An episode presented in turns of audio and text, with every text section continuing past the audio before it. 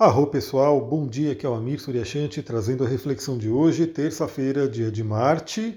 Hoje temos uma lua crescente no signo de Aquário, fazendo vários aspectos. Eu diria que é um dia bem importante para a preparação do eclipse. Né? Vocês vão entender o porquê com os aspectos que estão acontecendo.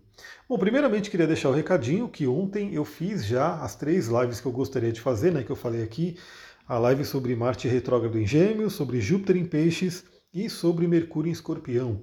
Eu dividi em três lives para ficar um pouco mais fácil, né, para todo mundo consumir, inclusive para quem assiste, ouve depois, fica mais fácil, né, pegar pequenos blocos. Então a gente falou sobre Marte retrógrado em Gêmeos, Júpiter em Peixes e o Mercúrio em Escorpião.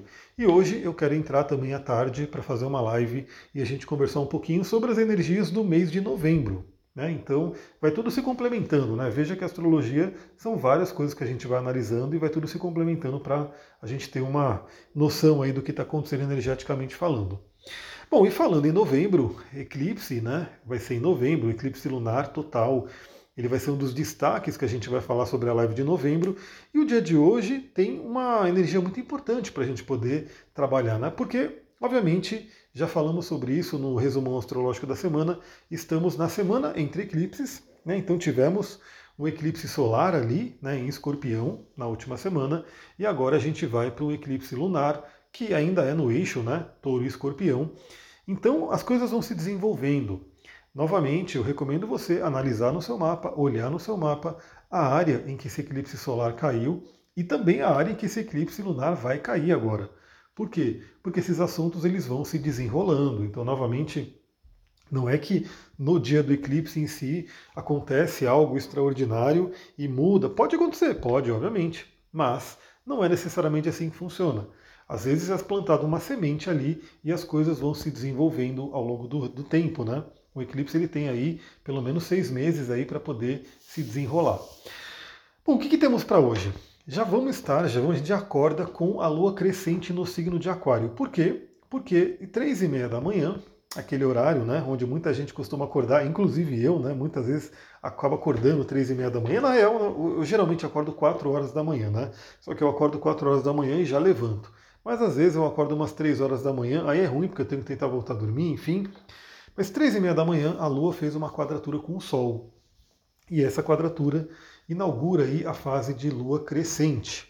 Então traz aí uma certa, né, um certo conflito que pode se refletir no nosso interior, pode atrapalhar um pouquinho o nosso sono. Então espero que você tenha tido uma boa noite de sono, mas talvez tenha tido aí alguma, algum desconforto aí para dormir e possivelmente refle com reflexo disso, né?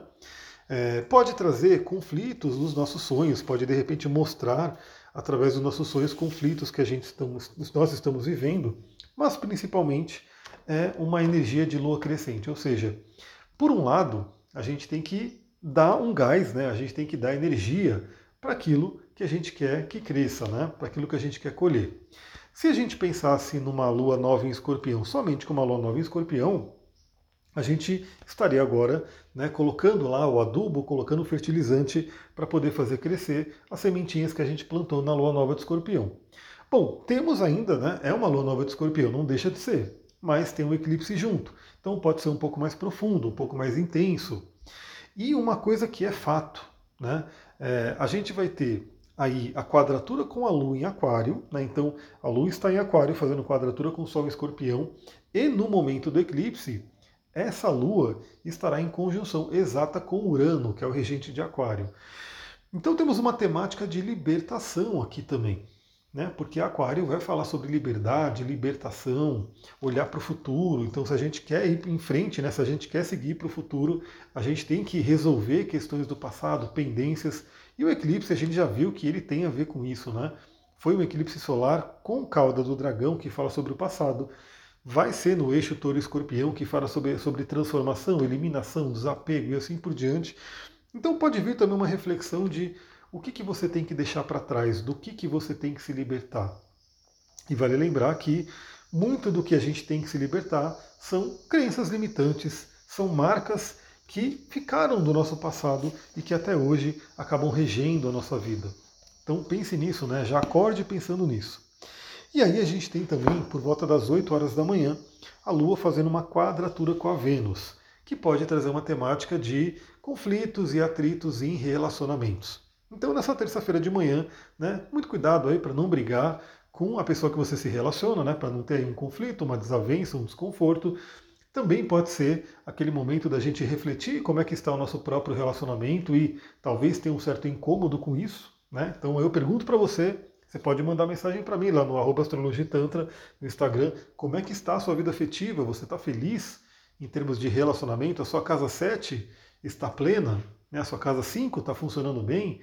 Quem sabe até a sua casa 8 está bem nutrida, né? Você está tendo aí é, bons relacionamentos profundos, transformadores. Enfim, né, às 8 horas da manhã tem essa temática, muito cuidado, né, para não ter conflito, mas reflita sobre essa temática na sua vida. E aí a gente vai ter, lembrando que a Vênus, a própria Vênus, participou do eclipse fortemente, né, porque ela estava ali em conjunção com né, Sol ali, na Sol e Lua no eclipse solar, e ela de certa forma vai participar também do eclipse lunar. Bom, aí às 11 horas da manhã, a Lua em Aquário faz um bom aspecto com Quiron, né, trazendo aquela coisa de libertar-se de feridas que a gente pode carregar. Então, na verdade, você vê que o dia é um contínuo, né? Começa de madrugada, passa aí pela manhã, e aí, ao longo do meio da manhã, início da tarde, a gente vai estar com essa energia de olhar para as nossas feridas. Mas mais do que isso, porque 11h30 da manhã, a Lua faz uma quadratura com os próprios nodos lunares, que são os nodos lunares que determinam os eclipses. Ou seja, a temática do eclipse está sendo bem trabalhada, sendo bem trabalhada hoje, no dia de hoje. Então pense nisso, né? O que você tem que eliminar para seguir em frente na sua vida. E se a gente pensar simplesmente que a gente tem que ser feliz, né? O que está impedindo você de ser feliz? O que está impedindo você de ter uma plenitude do seu ser? Reflita sobre isso nesse momento, né? 11 e meia da manhã, e claro que aí pega a hora do almoço, pega aí o início da tarde. Bom, por volta das 18 horas, finalizando o dia, a gente tem aí a Lua fazendo uma quadratura com Urano, que é um aspecto de tensão com Urano, que traz aí novamente a temática da liberdade, mas também Urano é conhecido por trazer surpresas. E aí a gente fala se a surpresa é boa ou ruim, depende de como você está sintonizado ou sintonizado com Urano. Claro, né, cada um pode receber esse Urano de uma certa forma. Alguns podem receber surpresas mesmo, boas ou ruins. Alguns podem sentir só uma agitação emocional, né? Então, uma certa ansiedade, uma certa né, necessidade ali de, né, de se libertar de alguma coisa, uma certa agressividade, até porque o Marte está retrógrado e a gente falou sobre essa energia de Marte na, na live de ontem, né? Então, eu diria que 18 horas já é o momento da gente poder estar tá desacelerando para não deixar com que esse Urano frite nossos neurônios e a gente não durma, né? Então, muito cuidado aí, já não procure também confusão, briga e ficar com muita agitação ali pelo início da noite, porque isso pode afetar o sono. Aí por volta das 20 horas e 30 minutos a gente tem a Lua fazendo em conjunção com Saturno. Bom, a Lua em conjunção com Saturno, ela está em conjunção com o planeta considerado grande e maléfico.